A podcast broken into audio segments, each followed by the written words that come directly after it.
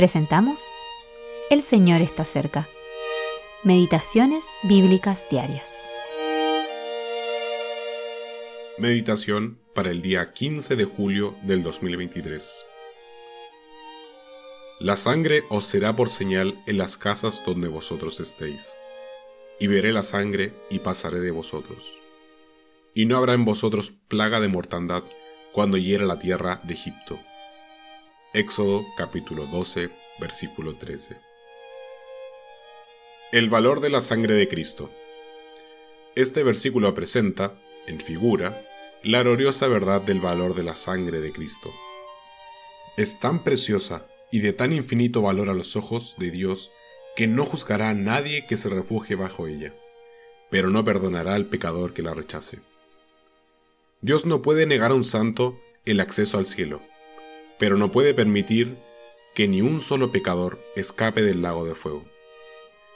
La cristiandad, la parte cristianizada del mundo, la profesión sin vida, es culpable de negar la necesidad de la sangre de Cristo para salvación. Pedro advierte acerca de los falsos maestros que habían entre el pueblo de Israel y de los falsos maestros que también estarían, y están, entre nosotros los cuales negarán al Señor que los rescató, atrayendo sobre sí mismos destrucción repentina. Segunda de Pedro capítulo 2, versículo 1. No hay esperanza para los apóstatas, pero hay esperanza para todo el que confíe en la sangre de Jesucristo para su salvación, porque sin derramamiento de sangre no hay remisión de pecados. Es la sangre de Cristo la que nos limpia de nuestros pecados y la que nos redime de su esclavitud.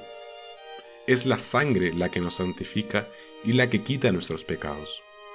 Es la sangre la que purga nuestra conciencia del sentimiento de culpabilidad ante Dios y que nos da valentía para entrar en la misma presencia de Dios. Tan eficaz es la sangre de Cristo, la cual derramó en la cruz, que Dios lo ha sentado a su diestra en el cielo.